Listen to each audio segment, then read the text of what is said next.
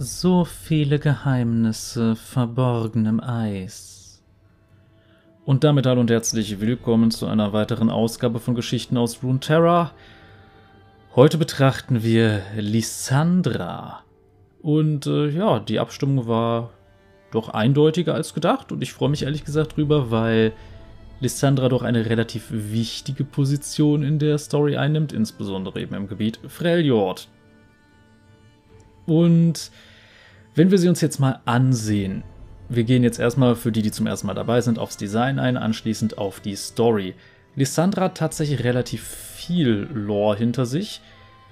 Wir werden heute nicht ganz alles davon durchgehen. Es wird demnächst dann ziemlich sicher eine Sonderfolge kommen, wo ich das nochmal etwas genauer aufdrösel, beziehungsweise die letzte Geschichte, die da noch fehlt, erklären werde, beziehungsweise auch vorlesen werde, denn das ist ja sowieso der Hauptteil dieser Episoden. Zuallererst aber mal zum Design. Wir sehen, Lissandra ist farbtechnisch etwas, äh, sagen wir mal, monochromatisch, also es ist eigentlich alles blau, nur in unterschiedlichen Helligkeitsstufen. Wir sehen jetzt gerade, die Hände sind so ein bisschen heller, man sieht Magie. Und man sieht ansonsten sehr, sehr viel dunkles Zeug, ein bisschen grau mal dazwischen aber vor allem alles in sehr, sehr, sehr dunklem, schon fast schwarzem Blau, bis auf die weißen Haare. Also die Haare bilden so einen sehr dicken weißen Zopf. Bis auf die paar Strähnen, die da seitlich rausfliegen. Ansonsten sehen wir, die Augen sind von diesem eigentümlichen Helm verdeckt. Ansonsten auch noch eine Art ja, es ist nicht ganz klar, ob es eine Art Robe ist. Auf jeden Fall liegt es verhältnismäßig eng am Körper an. Und einige Teile könnten auch aus Metall sein. Es ist nicht so ganz klar, was es jetzt sein soll. Aber gut, es wirkt auf jeden Fall, sagen wir, sehr verschlossen, bis auf eine Kleinigkeit, denn ihr wisst, ich muss es mal wieder erwähnen. Aus irgendeinem Grund, man sieht es jetzt hier im Splash Art und so nicht ganz so deutlich, beziehungsweise im Login-Screen. Im Spiel hat Lissandra einen gewissen Ausschnitt als die Eishexe. Tief im Eis. In der Kälte. Super Idee. Ähm, aber nee, ich, ich verstehe es nicht. Warum, aber gut, das ist halt einfach der Fall. Wir sehen auch, die Hautfarbe ist nicht ganz gesund. Und ja, wir werden da unter anderem auch gleich dann mal in ihre Hintergrundgeschichte springen. Die werde ich dann ganz normal vorlesen natürlich. Und danach werden wir uns eine Sache anschauen. Die Hintergrundgeschichte ist nämlich sehr, sehr kurz. Und zwar gibt es eine Sache, ähm, womit Lissandra sehr viel zu tun hat. Und die werden wahrscheinlich auch in ihrer Hintergrundgeschichte erwähnt. Und hier boykottiere ich wieder die deutsche Übersetzung eines gewissen Wortes. Denn in der englischen Originalfassung werden Wesen erwähnt, die bezeichnet man da als die Watchers. Das haben die im Deutschen als Wächter übersetzt. Ich möchte jetzt mal kurz einen kleinen Englischkurs geben. To watch gibt's in verschiedenen Varianten. Das einfach nur to watch something ist etwas ansehen, betrachten oder beobachten. To watch over something wäre etwas bewachen. Und to watch out for something wäre ja quasi auf etwas achten im Sinne von, ja, die Augen offen halten, ob etwas Bestimmtes passiert. Jetzt in diesem Fall, Option 2 und 3 fallen bei diesen Watchers raus, weil die bewachen nichts und die schauen auch nicht, ob irgendwie was bestimmtes Gefährliches rankommt oder sowas. Die bewachen gar nichts. Die Übersetzung Wächter ist also völlig fehl am Platze, wenn man mich fragt. Deshalb werde ich in meiner Vorlesereihe hier stattdessen die Bezeichnung Beobachter wählen weil das viel eher dem entspricht, was die tatsächlich tun. Die gucken. Die sind dabei nicht ungefährlich, aber vor allem gucken die. Was diese Beobachter, wie ich sie nenne, sind, ich habe jetzt bewusst die Bezeichnung Betrachter nicht gewählt, weil das würde sich so ein bisschen mit Beholder decken und dann hat man Dungeons and Dragons Assoziation. Ähm, jedenfalls, was die so machen, das werdet ihr in der heutigen Geschichte erfahren oder in den heutigen Geschichten. Lissandra hat neben ihrer Color Story noch eine andere Geschichte, die trägt den schönen Namen Der Traumdieb. Die werden wir uns aber in einer Sonderfolge ansehen. Beginnen wir jetzt erstmal mit ihrer Hintergrundgeschichte. Wie gesagt, die ist relativ kurz.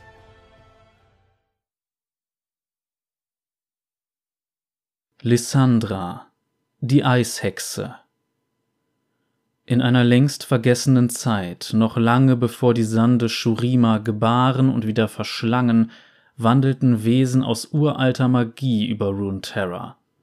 Die Grenzen zwischen dem Reich der Sterblichen und dem, was jenseits von ihm liegt, waren hitzig umkämpft. Es war diese sehr unbeständige Zeit, die Lysandra und ihre Schwestern Cyrilda und Avarosa hervorbrachte. Jede von ihnen trachtete danach, sich die kriegerischen Mächte zunutze zu machen, und jede von ihnen zahlte einen schrecklichen Preis.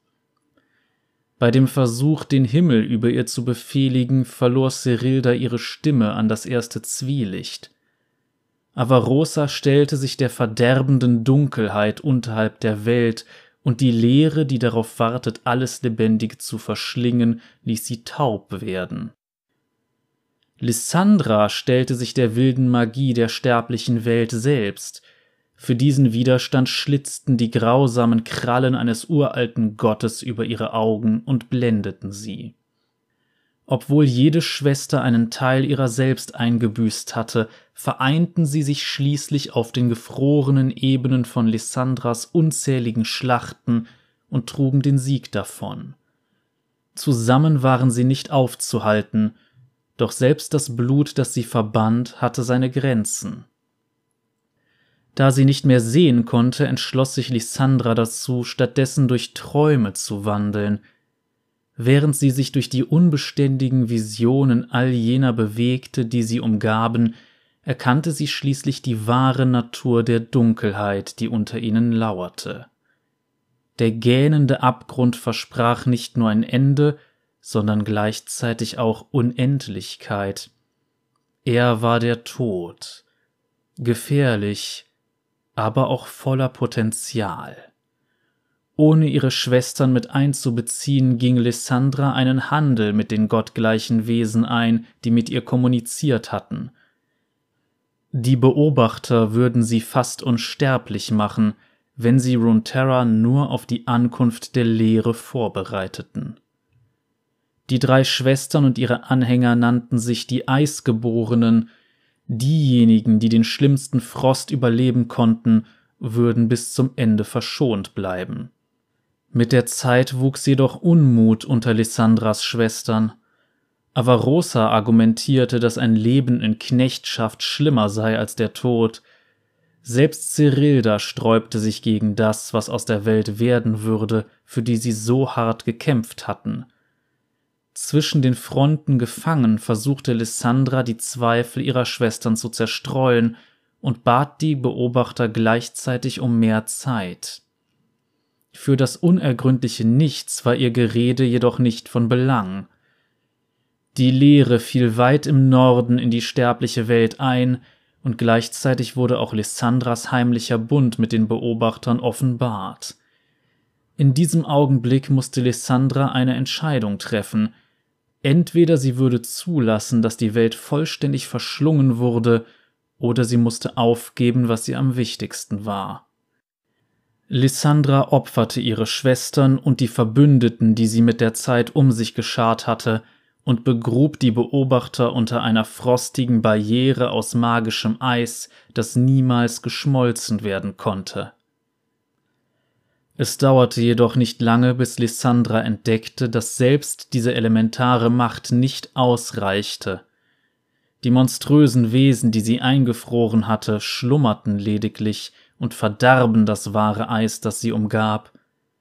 Jetzt wandelten sie genauso leicht durch Lissandras Träume, wie sie es zuvor in den ihren getan hatte, und jedes Erwachen ging mit Schrecken und Treuebekundungen an die eiskalte Ewigkeit einher, die sie versprachen.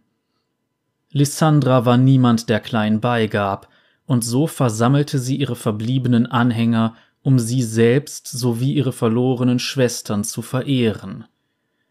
Wenn wahres Eis das unausweichliche Ende aller Dinge herauszögern konnte, dann mussten sie so viel davon ansammeln, wie sie nur konnten, und die Nachkommen der Eisgeborenen aufspüren, die überall in den gefrorenen Landen verstreut waren. Lysandra und die Ältesten ihrer Frostwächter setzten alles daran, die Geschichte umzuschreiben und beschlagnahmten sämtliche Aufzeichnungen darüber, was wirklich geschehen war. Trotz ihrer Gründlichkeit hielten sich jedoch Gerüchte und Prophezeiungen in den Mythen und Liedern Freljords. Es hieß, dass Avarosa und Cyrilda eines Tages zurückkehren würden, um die verstreuten Stämme wieder zu vereinen. Lysandra sah keine andere Möglichkeit, als jeden, der als Reinkarnation einer ihrer Schwestern betrachtet wurde, im stillen ermorden zu lassen. Selbst sie zog sich in die Schatten zurück und verjüngte sich in regelmäßigen Abständen mit den Kräften, die ihr geschenkt worden waren. Wie auch die Bedrohung, die unter dem Eis gefangen ist, konnte Lysandra die Legenden ihrer Schwestern nie vollständig kontrollieren – da sie ihr Vermächtnis nicht auslöschen konnte, ob aufgrund von Schuldgefühlen oder Hochmut weiß sie wohl selbst nicht so recht, kamen zwei einflussreiche Eisgeborene an die Macht. Die eine eine Idealistin, die andere Eroberin. Heute führen beide von ihnen viele Stämme Freljords an. Lissandra hält ein wachsames Auge auf sie gerichtet und wartet auf einen günstigen Augenblick, um sie aufeinander anzusetzen – Gleichzeitig verwendet sie all ihre Anstrengungen darauf, die schrecklichen Geheimnisse wegzusperren, die sie tief unter ihrer Zitadelle begraben hat. Die Zeit läuft ihr jedoch davon, denn das Eis beginnt langsam zu schmelzen. So, ich denke, es ist Zeit für etwas Kontext. Denn ähm, bisher haben wir die Lehre ja hauptsächlich so in Shurima erlebt, also Ikathia vor allem. Und das ist jetzt hier ein kleines bisschen anders, denn es gibt eben auch einen leeren Riss im Freljord. Und Lissandra hat sich entsprechend dann darum gekümmert, dass der möglichst versiegelt bleibt. Das klappt nicht so perfekt, weil das wahre Eis halt auch von dieser leeren Energie durchdrungen wird und dieses schwarze Eis formt. Das heißt, es ist wahrscheinlich, dass Lissandra schon irgendwie so ein bisschen Leeren berührt ist. Allerdings nicht in dem Maße, wie man das zum Beispiel bei einem Kassadin oder Malsahar kennt. Jetzt kurz, was ist das Verhältnis von den Watchers, den Beobachtern und den eigentlichen leeren Geborenen, die wir kennen, denn das sind verschiedene Wesen. Sollte ich kurz mal erklären. Das heißt, sowas wie ein K6 ist kein Beobachter.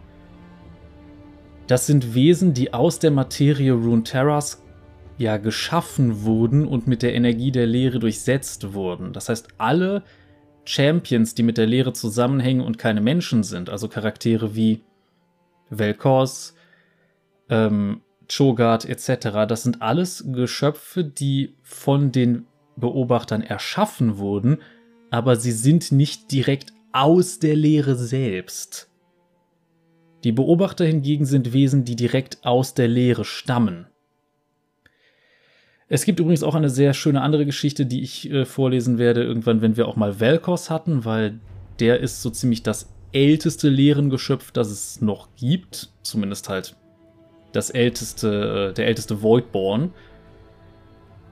Und ja, der hat zumindest eine sehr interessante Geschichte. Und es gibt eine, wo sowohl Lissandra als auch der eine Rolle spielen, denn Velkos kommt tatsächlich auch aus diesem Gebiet. Der kommt nicht aus Ikathia. Aber genug davon. Ähm, wer diese beiden anderen sind, die so Cyrilda und Avarosa reinkarniert sein könnten, jeweils sollte klar sein. Bei Cyrilda ist es Sejuani, bei Avarosa ist es Ash. Ob das jetzt wirklich echte Reinkarnationen sind, das ist nicht ganz klar. Wir wissen jetzt auf jeden Fall, warum die Frostwächter, also die Diener von Lissandra, wahres Eis sammeln. Die wollen quasi einfach eine möglichst dicke Schicht davon über den ja, eingefrorenen Beobachtern einfach errichten, dass da möglichst viel Platz zwischen ist, bevor die mal irgendwo durchbrechen können. Die wollen quasi das Unaufhaltbare verhindern. Jetzt ist es so, das ist nicht Lissandras erste ja, Lore-Variante. Denn hier ist Lissandra mehr oder weniger eine rein pragmatische Frau, die sagt, okay, das ist nötig, wir versuchen das Ganze hinauszuzögern und dafür bin ich bereit, schreckliche Dinge zu tun, einfach um zu verhindern, dass das Schlimme jetzt schon passiert. Ist interessant, also ist quasi mehr so der Anti-Villain, also ein Charakter, der charakterlich eigentlich nicht wirklich böse ist, aber Dinge tut, die ihn zum Bösen in der Geschichte machen. In die Kategorie fällt sie ein bisschen.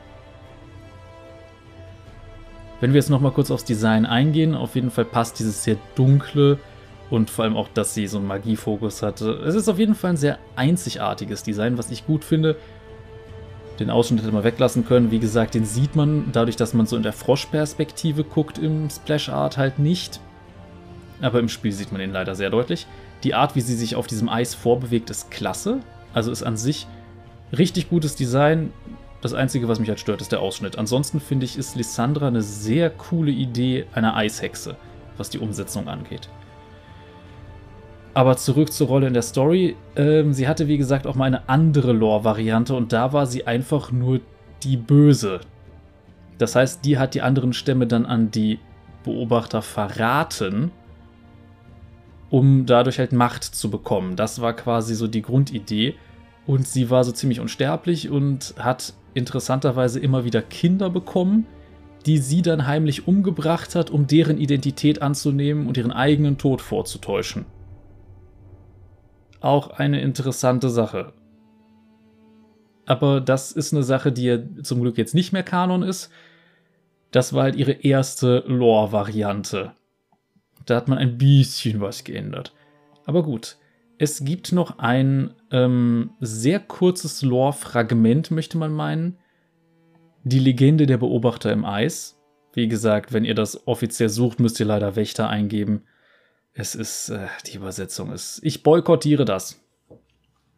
Manchmal ist die offizielle Übersetzung einfach nicht gut. Aber gut, die lese ich jetzt vor. Das ist mehr so ein kleiner Story-Schnipsel. Relativ kurz. Und anschließend werden wir uns dann auch mal ähm, Lissandras Color Story ansehen. Die geht dann ein kleines bisschen länger wieder, wobei so lang auch nicht. Und ansonsten gibt es dann bald die Folge, wo ich in einer Sonderfolge auf die Geschichte eingehen werde, der Traumdieb. Denn da wird Lissandras, ähm, sagen wir mal, Verbindung zu Träumen nochmal sehr, sehr interessant dargestellt. Gehen wir jetzt aber erstmal in diese kleine Sache nebenher ein. Viel Spaß!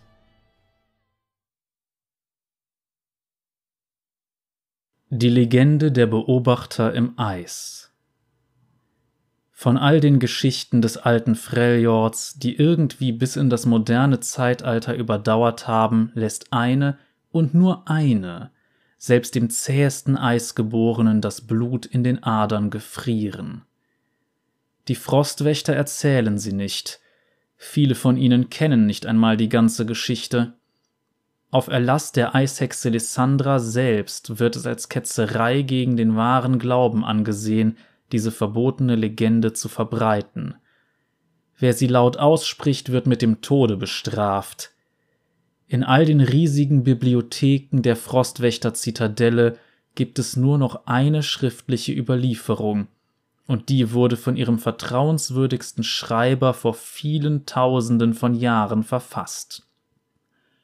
Nur wenige Personen in ganz Runeterra kennen die Wahrheit hinter der Legende, und Lissandra kann jene, die selbst dabei waren und ihr widersprechen könnten, an einer Hand abzählen. In den letzten dunklen Tagen des Krieges der drei Schwestern ließen Avarosa und Cerilda ihre Krieger in die Berge marschieren um sich Lysandra vor den Mauern ihrer eigenen Festung zu stellen. Sie wollten den fremden Meistern nicht dienen, denen Lysandra sich verschrieben hatte, sie wollten diesem Treiben ein Ende setzen. Die Eishexe deutete auf die Armeen, die sie anführten, die große Allianz, die diese wilden Länder endlich unterworfen hatte. Die sterblichen Eisgeborenen waren immun gegen die Kälte des Winters, die Trollkönige hatten die Tundra durchstreift und auf ihren Eroberungszügen große Reichtümer angehäuft. Selbst die so wundervollen wie schrecklichen Unheilsschreiter, deren ursprüngliche Gestalt kaum mehr zu erkennen war, folgten jetzt den Befehlen der drei. All das war nur dank des Handels möglich, den sie mit den Meistern der Unterwelt eingegangen war, den Wesen, die sie als Beobachter kannte. Und Lissandra wurde nicht müde, ihre Schwestern daran zu erinnern. Die Beobachter hatten ihr die urtümlichen Geheimnisse der Welt enthüllt, die Beobachter würden den letzten Sieg erringen. Und damals auf dem Höhepunkt der bitteren Auseinandersetzung kamen die Beobachter schließlich nach Runeterra. Der Boden spaltete sich und riss Tausende von Kriegern in den Abgrund, bevor sich das erste der grauenvollen Wesen hinaufstemmte. Die materielle Welt mit ihren fremdartigen Konzepten wie Gestalt und Beständigkeit irritierte das Wesen, und so bäumte es sich gegen sie auf. Es verwandelte sich willkürlich auf abscheuliche Art, ihm wuchsen Hörner und Fell, und aus seiner riesigen, tentakelähnlichen Extremität wurden gelenkige humanoide Arme mit Fingern, die sich in den nackten Fels der Berghänge krallten.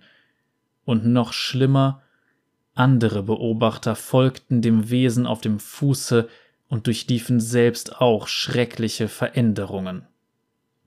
Man könnte jetzt vermuten, dass es eine Schlacht gab und dass die Eisgeborenen unter der Führung von Avarosa und Cerilda die Dunkelheit zurückschlugen. In Wahrheit setzte jedoch Lissandra allem ein Ende. Sie hatte erkannt, was diese Scheusale wirklich waren und wusste, was zu tun war.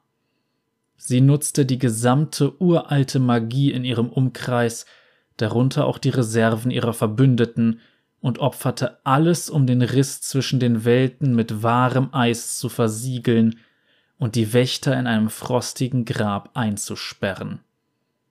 Der heulende Wind ließ riesige Eiswolken über der Schlucht aufsteigen, und all die sterblichen Krieger, die entkommen konnten, erlagen dem Wahnsinn. Was sie erlebt hatten, war zu viel für sie. Dies ist nicht nur die einzige Legende, die berichtet, wie Lysandra die Welt vor der Zerstörung bewahrte. Sie ist auch der einzige Augenzeugenbericht über das Martyrium von Avarosa und Cerilda. Mögen die drei all jenen, die dieses Schriftstück lesen, gnädig sein.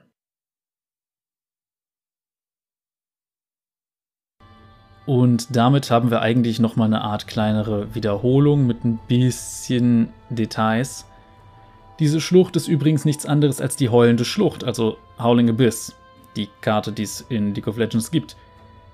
Die Brücke darüber wurde ja von Orn geschmiedet, zumindest laut einer Sage, beziehungsweise gehauen, nicht wirklich geschmiedet.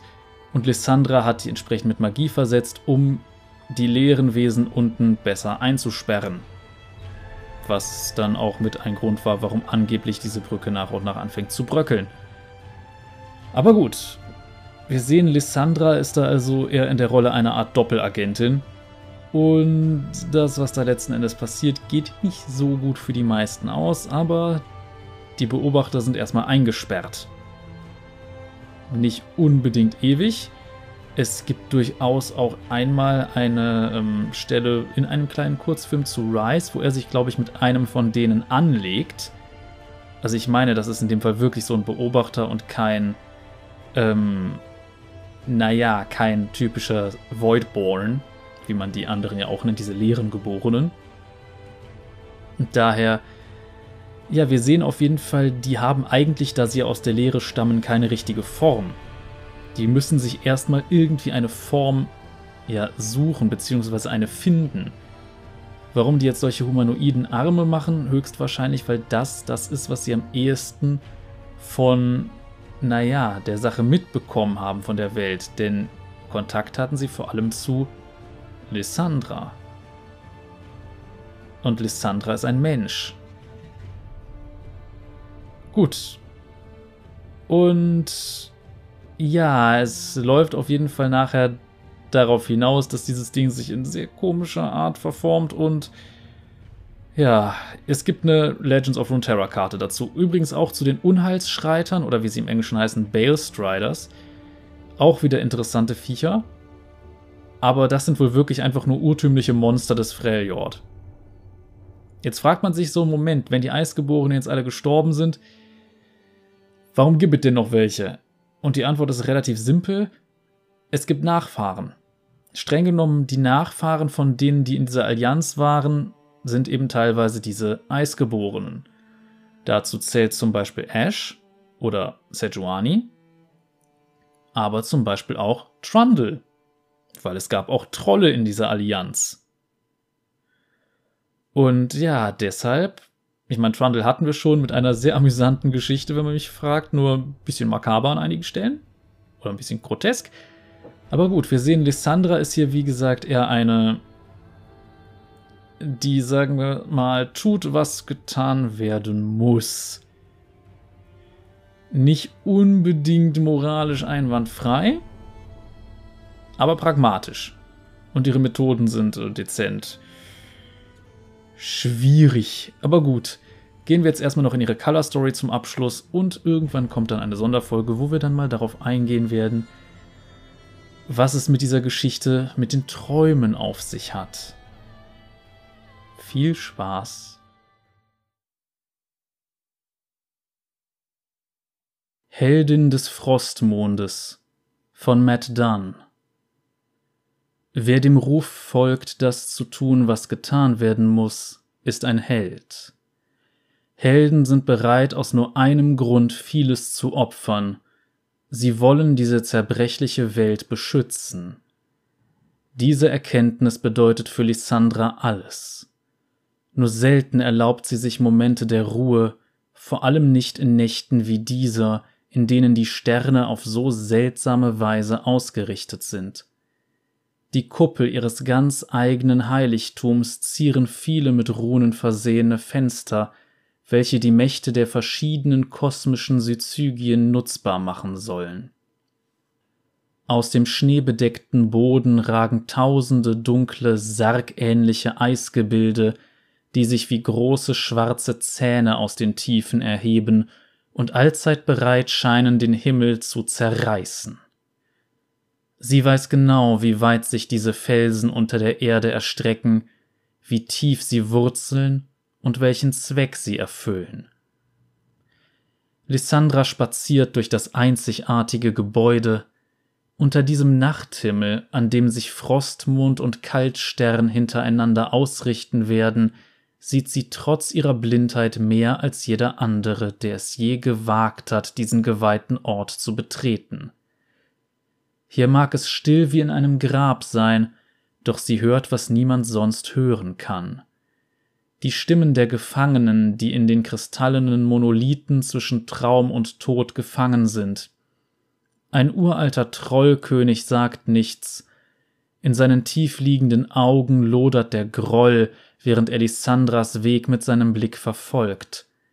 Als sie sein Sichtfeld verlässt, erzittert sein Gefängnis aus schwarzem Eis unter seinem Knurren. Lissandra zählt die dreizehn Schritte vom Trollkönig bis zu ihrem Ritter in rostiger Rüstung mit. Heute spricht er zuerst. Tod der Eishexe, sagt er. Seine Augen sind halb geschlossen, die Miene grimmig und stoisch. Seine Zähne sind durch Jahrzehnte des Knirschens zerklüftet wie eine ewig alte Klippe. Und doch wiederholt er seine Phrase immer wieder, während Lissandra durch den Wald aus nachtschwarzem Eis wandert. Tod der Eishexe wird zu einem anschwellenden Chor von Stimmen aus der ganzen Welt, die allesamt in einer Stase festsitzen und immer wieder den Moment erleben, in dem die besagte Eishexe sie tötet. Doch die Eishexe selbst empfindet es immer als wunderschön, wenn sich eine so vielfältige Schar aus Kreaturen für eine Sache vereint. Denn die Albträume, die sie plagen, lassen andere schlafen. Eine Stimme zeigt sich heute allerdings als auffällig still. Lissandra bahnt sich ihren Weg durch die Spalten zwischen den Kristallen, bis sie vor einer der exotischsten Heldinnen ihrer Sammlung steht. Nur aus Stille können Mysterien erwachsen, und sie liebt es, verschlossenen Lippen ihre Geheimnisse zu entlocken. Sie spürt ein Schwanken in der Temperatur, eine Aura der Wärme. Sie ist nicht allein. In ihrem Museum der Kuriositäten befindet sich ein ungebetener Gast. Ihre Schritte sind Flüstertöne auf dem Schnee, als sie der Spur aus Wärme folgt. Gefrorene Zungen gehören hier nicht her, sagt Lysandra. Lass meine Schwester frei, Hexe, antwortet eine rauchige Stimme. Lysandra dreht sich dieser ungesehenen Bedrohung zu. Hoch. Mehr muss sie nicht denken, bevor klingengleiche Splitter aus Eis aus dem Boden schießen und dem Eindringling den Weg abschneiden. Sie hört, wie Luft aus den Lungen der Angreiferin entweicht. Dann folgt der weiche Aufprall eines Körpers in den Schnee. Forderungen ohne vorangegangene Begrüßungen zeugen von schlechten Manieren. Das Mädchen ergreift den Funken Mut in sich, dann das Wort. Meine Schwester ist Hara von der Karawanserei der vergoldeten Skarabäen.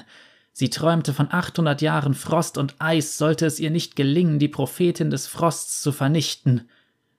Zu ihrem Mut gesellt sich ein wenig Trotz. Lass meine Schwester frei, Hexe, dann werde ich dich verschonen. Lissandra erachtet es als unnötig, ein paar gute Atemzüge für ein bemitleidendes Lachen zu verschwenden. Ah, du willst verhandeln. Lissandra fährt mit einem knochigen Finger über die Oberfläche von Haras Kerker und lauscht der Stimme darin. Der Name des Gasts tanzt über Haras Zunge und folglich auch über Lissandras. Du hast die Anweisung deiner Schwester ignoriert, Marjen. Du hast die Karawanserei im Stich gelassen. Marjen zuckt zusammen, als sie ihren Namen aus dem Mund der Eishexe hört. Woher weißt du? Wir zwei sind uns ähnlich. Auch ich missbillige die Gesuche von unklugen Schwestern. Lass sie auf der Stelle frei, sonst töte ich dich, Marjen zieht eine Klinge, welche die bittere Kälte erwärmt. Sie riecht nach einer vertrauten Magie, nach erstaunlich nüchterner Zauberei. Geschmiedet wurde sie von einem älteren Geist, dessen Namen Lissandra aus dem Gedächtnis von Freljord gelöscht hat. Denk gut über das Angebot nach, das dir die Eishexe nun unterbreitet. Ich nehme dir diesen warmen Dolch ab und vereine dich im Gegenzug mit deiner geliebten Schwester Hara.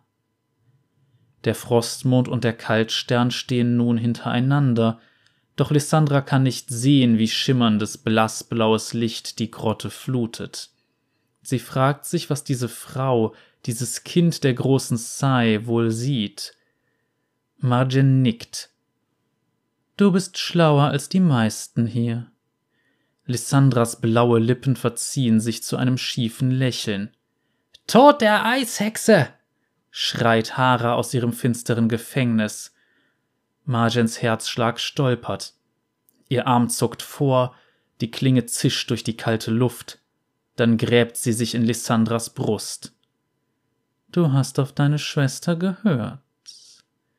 Lissandra sackt auf die Knie und kippt nach vorn in den Schnee. Lautlos rieselnder Schnee umhüllt ihren Körper. Marjen dreht sich zu Hara, dessen eisiger Kerker Risse bekommt. Auf der Oberfläche glitzert brackiges Tauwasser. Dunkle Pfützen sammeln sich im weißen Schnee. Welche Magie sie auch gefangen hielt, ihre Macht verebbt. Weißt du noch, wie Mutter uns den Sandtanz beigebracht hat? Folge der Hitze mit deinen Fußsohlen, folge der Hitze, Hara, folge mir. Die Risse in Haras Gefängnis werden größer, während sie mit dem dunklen Frost um ihre Freiheit ringt. Endlich zerbröckelt das eisige Gebilde und sie ist frei. Sie kniet neben Marjen in einer tintenschwarzen Pfütze. Erleichterung breitet sich auf ihren Gesichtern aus, als sie einander umarmen. Wir haben es geschafft, sagt Marjen. Die Karawanserei ist sicher. Es wird keine 800 Jahre Frost und Eis geben. Hara drückt sie fest an sich und flüstert Margin ins Ohr. Gehorsame Schwestern. Statt Hara erklingt die kalte, ruhige Stimme der Eishexe. sind am leichtesten zu täuschen. Margin stößt sie von sich, Haras Augen weiten sich angesichts der Worte, die aus ihrem Mund kommen, ihre Lippen formen unhörbar ein einziges Wort. Lauf. Doch das will Margin nicht gelingen, ihre mit Fell gefütterten Lederstiefel sind durch eine Schicht aus Eis am Boden festgefroren, der schwarze Frost kriecht ihre Beine immer weiter hinauf. Äh, ich habe dich doch. Sie schaut dorthin, wo Lissandras Leiche liegen sollte. Doch da ist nur unberührter Schnee. Dann sieht sie die Klinge in ihrer eigenen Hand. Margin wird klar, was soeben geschehen ist. Ich habe das Messer nie geworfen. Ein gleißend weißer Lichtstrahl zieht ihre Aufmerksamkeit auf sich. Sie schaut zu dem mit Runen verzierten Fenster empor. Wo der Frostmond den Kaltstern bedecken sollte, verziehen sich dunkelblaue Lippen zu einem spöttischen Grinsen. Schwestern, flüstert Lissandra den beiden Frauen in ihren Eisgräbern zu, unzertrennlich, einander treu ergeben und doch so unheimlich töricht. Marjen und Hara haben die Arme in schwesterlicher Umarmung umeinander gelegt, während sich das Grauen mehr und mehr auf ihren Mienen widerspiegelt. Sie sehen einander an, als das dunkle Eis ihre Gesichter einfriert. Lissandra bewundert ihren Neuzugang. Für mich war es praktischer, mich von meiner zu trennen. Wo einst ein einzelnes dunkles Eisgefängnis gestanden hat, stehen nun zwei, über ihr Fundament miteinander verbunden, Schwestern, auf ewig vereint. Marjen und Hara der großen Sai noch stärker miteinander verbunden, als Tundra und Wüste voneinander entfernt sind. Ein Wiedersehen von so großer Macht, dass Lissandra die Zufriedenheit der davon zehrenden Monster in der Tiefe schmecken kann.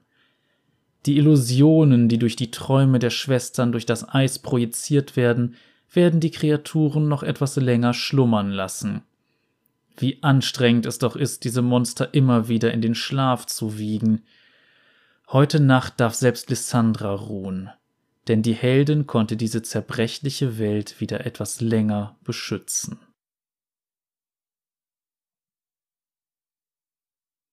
Und damit haben wir jetzt auch die Color Story abgehakt und ja, ich sag mal, Lissandra kommt da nicht sehr sympathisch rüber. Allerdings muss man auch sagen, das ist auch nicht wirklich ihr Job, wenn sie quasi die Träume von Leuten, die sie gefangen hat, ja, an leeren Wesen verfüttert, damit die möglichst lange schlafen. Also es ist mehr so ein notwendiges Übel, sag ich mal.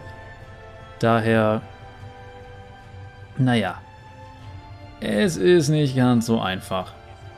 Aber letzten Endes äh, finde ich, ist sie ein sehr interessanter Charakter. Sie bietet halt einen sehr guten Schlüsselpunkt, von dem man sehr viele Geschichten erzählen kann. Sie ist wirklich im Zentrum vieler der Freljord-Erzählungen irgendwie mit dabei, weil sie eine treibende Kraft im Freljord ist. Das heißt, was da so passieren könnte? Hm. Interessante Idee. Also es ist auf jeden Fall so, dass sie wahrscheinlich auf der Seite der Guten stehen würde, wenn es tatsächlich zu einem großen Konflikt käme.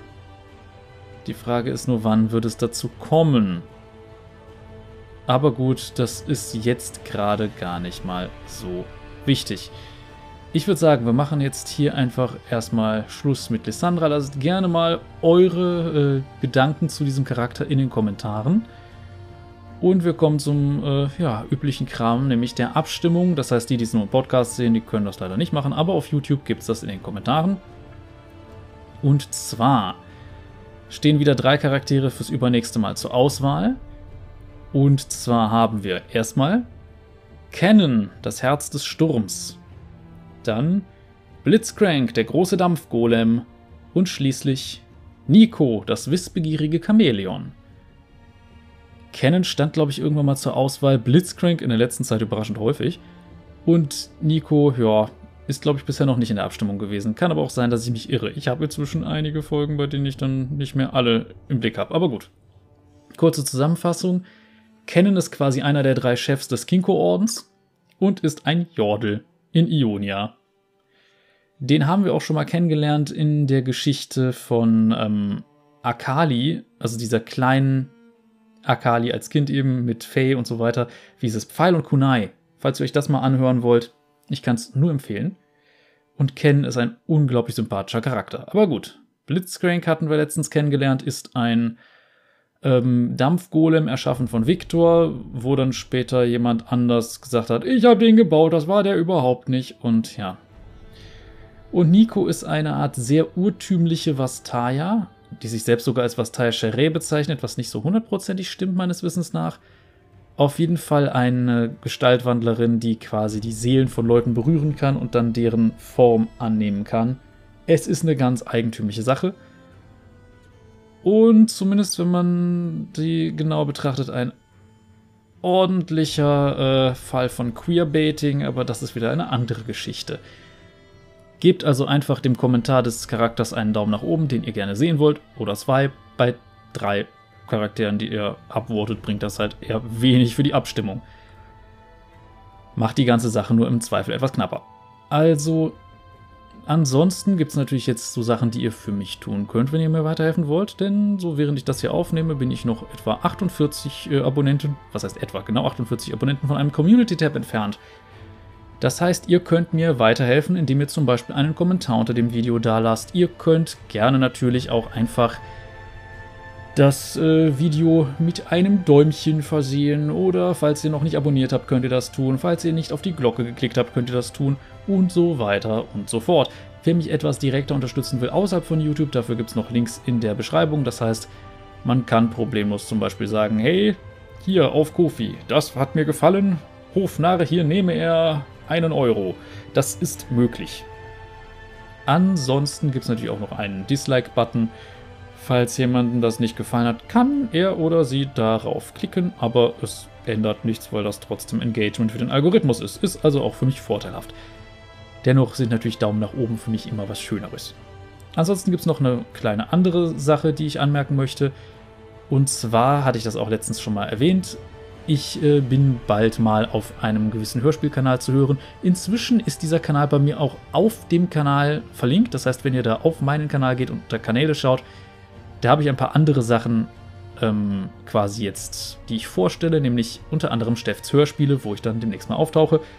Und ja, Stoffel, ich sehe das mit der ähm, Cross-Promo so. Ich wüsste nicht, warum ich da nicht selber ein bisschen Werbung für machen dürfte, dass ich woanders eine kleine Gastsprechrolle habe. Und ich bin sehr froh darüber. Spielt im DSA-Kosmos, also wenn man sich damit nicht auskennt, muss ich zugeben, tue ich auch nicht so sehr, ähm, ist das teilweise etwas schwierig, aber ich durfte direkt erstmal einen Charakter mit Akzent sprechen, auch super. Ansonsten war ich vor kurzem auch zu sehen auf dem Kanal Spielleiter Willkür, den habe ich auch entsprechend verlinkt und ansonsten bin ich ein kleiner Fanboy von TB Skyn und Necrit, insbesondere ersterem.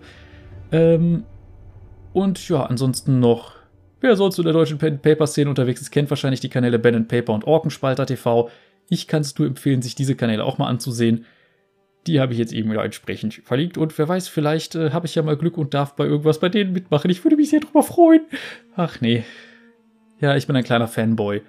Ansonsten gibt es natürlich weiterhin auch bei mir Pen and Paper Kram. Also, falls jemand Lust hat, es gibt einmal die Woche Dungeons and Dragons. Wir spielen gerade eine ähm, vorgefertigte Kampagne. Horde of the Dragon Queen. Beziehungsweise Tyranny of Dragons. Und der erste Teil davon ist eben Horde of the Dragon Queen. Und ja, es ist eine lustige Truppe und wir haben momentan die, ja, wie soll man sagen, das Image haben die als rechtschaffene Mörder-Hobos. Das ist dann auch sehr, sehr lustig. Aber gut. Ich weiß nicht, ob ich bis äh, morgen die Folge fertig habe mit, ähm, mit Lissandras weiterer Geschichte. Die ist zum Glück nicht so lang. Es müsste theoretisch hinhauen. Ich habe aber die Woche noch ein bisschen was zu tun, deshalb kann ich es nicht versprechen. Ich versuche es zu schaffen. Aber gut. Wir sehen uns dann nächste Woche spätestens wieder oder eben morgen zur Sonderfolge. Und ja, wir sehen uns dann, ähm, wenn es soweit ist. Cheerio!